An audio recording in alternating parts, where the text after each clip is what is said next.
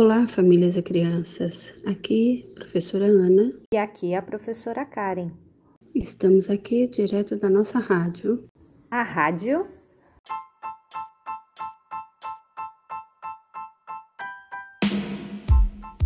Emei Sandiraide.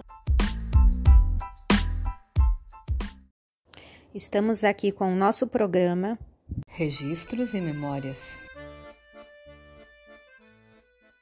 E para todos que estão nos ouvindo, Bom dia. Boa tarde, professoras. Boa noite. É uma alegria muito grande estar aqui junto de vocês. Eu tô esperando muito por esse momento. ah, tenham a certeza que nós também estávamos esperando muito por esse momento.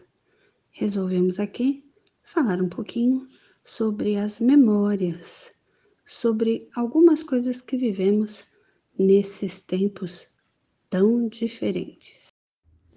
Professora Ana, então, do que, que a gente vai falar hoje?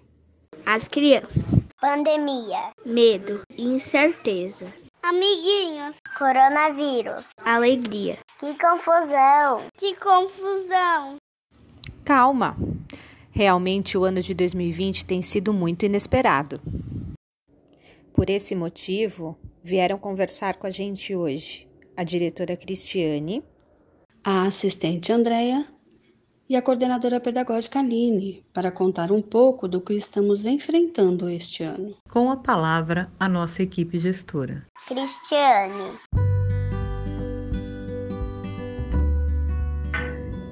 Na noite do dia 13 de março, uma sexta-feira, ao ouvir, através dos meios de comunicação que havia sido estabelecida a quarentena, onde diversos setores deixariam de funcionar ou funcionariam de forma parcial, determinando inclusive o fechamento das escolas, fiquei bastante apreensiva.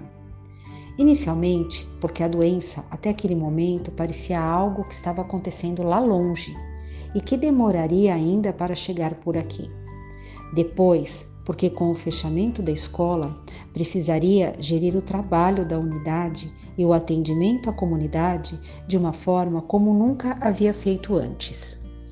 Na semana seguinte, de 16 a 20 de março, a escola manteve-se aberta com a frequência opcional e para orientação e organização das famílias. A partir do dia 23 de março, a escola deixou de atender as crianças de forma presencial e seu funcionamento passou a acontecer em forma de plantões pelos funcionários e com horário reduzido. As férias dos professores foram antecipadas para o período de 23 de março até o dia 9 de abril. Olhávamos para o mundo com todas as questões que a doença e suas formas de prevenção de contágio nos traziam. Vimos a construção dos hospitais de campanha e a possibilidade da perda de postos de trabalho, o que infelizmente acabou acontecendo. A partir daquele instante, tínhamos um grande desafio, que era levar nossa vida, nosso trabalho, nossas relações familiares e sociais de uma forma diferente. As visitas aos idosos, as comemorações, as relações sociais foram reconfiguradas. Vimos diversas comemorações de aniversários acontecendo de forma virtual. Lives de inúmeros artistas corriam pelas redes sociais. As nossas crianças estavam dentro de casa, com suas possibilidades de vivências e experiências limitadas.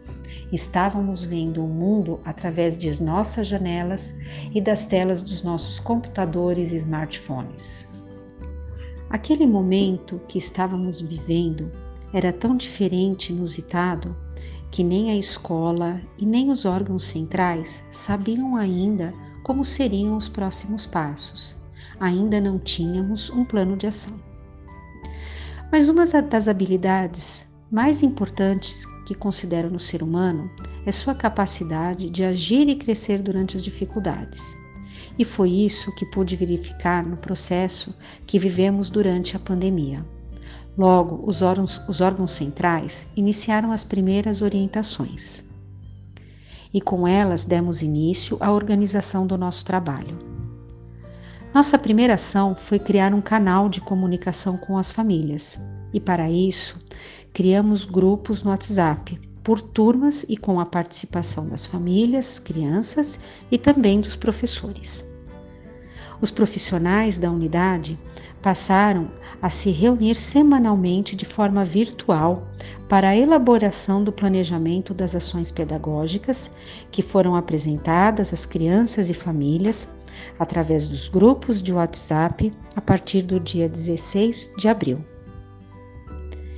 Posteriormente, e com a orientação da Secretaria Municipal de Educação, iniciamos o trabalho no Google Classroom, com a apresentação das propostas pedagógicas também por este canal.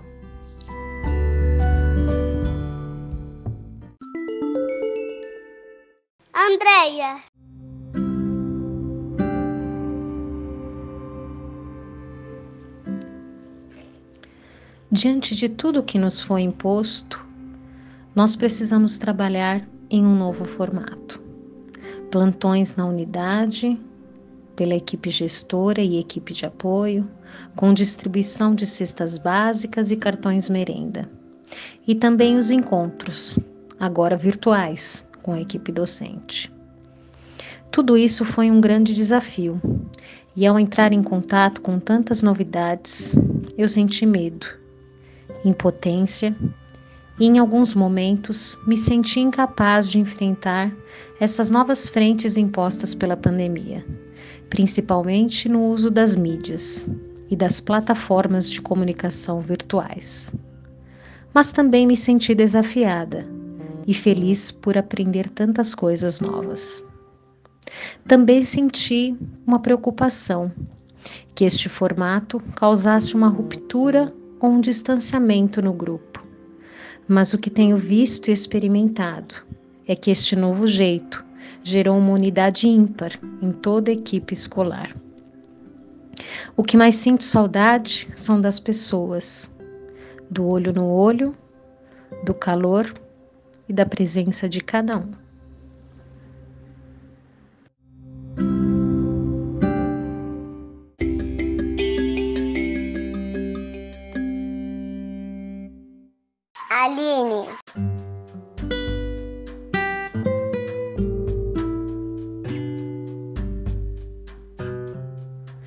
Iniciar a quarentena em decorrência à pandemia ao novo coronavírus, o sentimento era de preocupação, devido à gravidade da doença e para com o desconhecido, pois nenhum de nós havíamos passado por situação semelhante. Mas acreditava que no máximo em um mês a situação estaria voltando ao que entendíamos como normal, ou pelo menos se reorganizando. Jamais pensei individualmente, ou também pensamos enquanto unidade educacional, que viveríamos um ano em distanciamento presencial. Conforme o tempo passava, dias, semanas que se transformaram em meses, íamos recebendo informações, orientações verificando as notícias e organizando o nosso trabalho, pois as aprendizagens das crianças, mesmo no virtual, não seriam interrompidas, pois, como seres humanos, estamos sempre aprendendo, desenvolvendo, interagindo e nos ressignificando.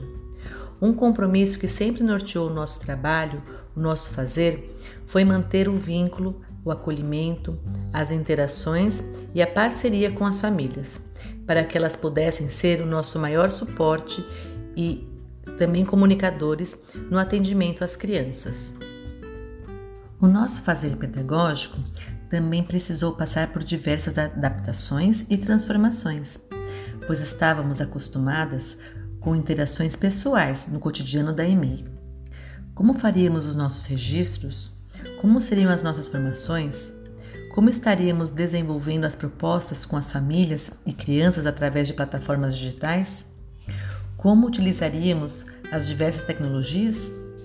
Tínhamos muitas perguntas, poucas respostas e o grande desafio profissional e ético de continuarmos oferecendo possibilidades de qualidade para a nossa comunidade escolar. As nossas perguntas foram sendo respondidas durante o nosso percurso, a nossa caminhada. Percurso esse que foi cheio de dúvidas, mas com a certeza de que precisaríamos continuar. E dessa maneira, olhando para essa caminhada, vejo que mantivemos o nosso compromisso com uma educação pública de qualidade. Nos inúmeros encontros formativos que tivemos, nas propostas enviadas para as famílias que tiveram a intenção de ampliar o acervo cultural e social produzido pela humanidade, e também nos plantões presenciais que os funcionários fizeram na EMEI cotidianamente. Na verdade, nessa comunidade aprendente que nos tornamos. Sei que não finalizamos o nosso percurso, que teremos inúmeras outras perguntas em um cenário tão incerto, mas isso não é o que chamamos de vida? Finalizo parte dessa caminhada entendendo que precisamos cada vez mais uns dos outros. Adultos, educadores, famílias, escola e crianças. Precisamos de parceria, de comunidade, de compromisso com essa sociedade que somos e que queremos ser.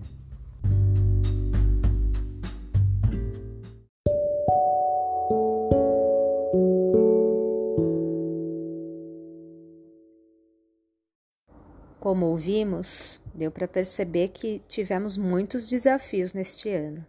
Oi, professora. Faz anos que eu falo com você, né? Tá tudo bem aí? Tô com saudade da escola, de você, de todo mundo. Realmente, uma das palavras deste ano é saudade, com certeza.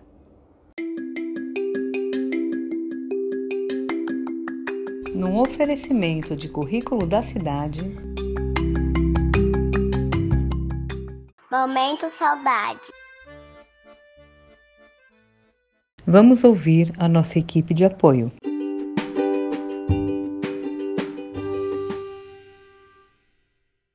Eu adorava a entrada que eu fazia com eles. Sabe aquele astral Oh, é lógico, adorava. Aquilo lá para mim era beleza. E a hora do almoço também. E, e assim, que eu participava, ensinava eles a cortar, uh, usar o garfo, a faca, né? Adorava isso aí também. A entrada, principalmente a entrada. Eu adorava de ver. E esse momento me alimenta emocionalmente, energeticamente, é o horário da entrada especialmente o da manhã. A energia das crianças alimenta a gente. Ficar ali fora, receber as crianças da forma como eles chegam, é um alimento para o espírito. E agora, nós vamos para o nosso último, mas não menos importante momento musical. Mediante todos os relatos e tudo o que ouvimos, o que podemos dizer, hein, professora Karen, para as nossas crianças e nossas famílias? Bom, professora Ana, eu sugiro que a gente escute agora uma música que se chama Paciência, de autoria do Lenine. Mas antes, prestem atenção na letra dessa música. Mesmo quando tudo pede um pouco mais de calma, até quando o corpo pede um pouco mais de alma, a vida não para. Enquanto o tempo acelera e pede pressa, eu me recuso, faço hora, vou na valsa. A vida é tão rara, a vida não para.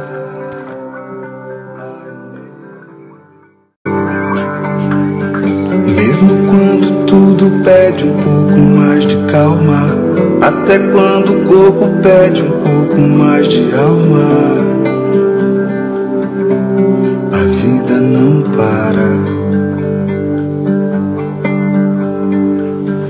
Enquanto o tempo acelera e pede pressa, eu me recuso, faço hora, vou na valsa. A vida é tão rara. Enquanto todo mundo espera a cura do mal e a loucura finge que isso tudo é normal. Eu finjo ter paciência.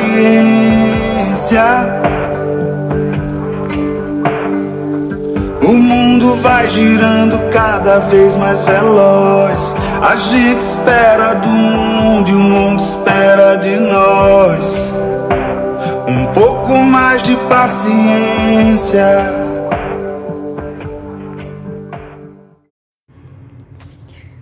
essa música fecha muito bem o nosso primeiro dia de programa.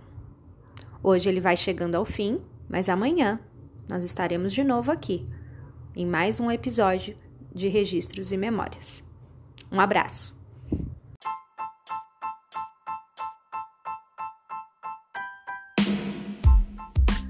Beijo, professora. Tchau.